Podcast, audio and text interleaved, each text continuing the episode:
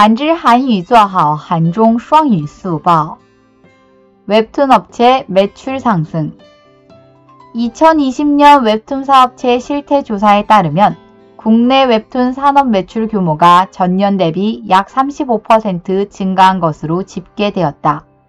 코로나19 장기화로 인해 웹툰 이용자들이 증가한 것이 가장 큰 이유로 보이고 있으며 해외 매출 규모도 전년 대비 증가하였다.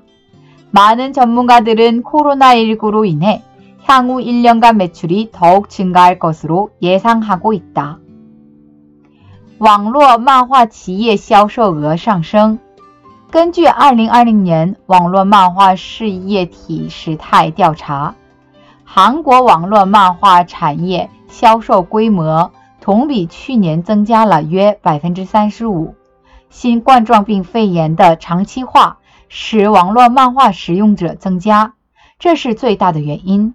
海外销售规模也比前一年有所增加。许多专家预测，由于新冠状病肺炎，今后一年的销售额将进一步增加。韩语资讯尽在韩知。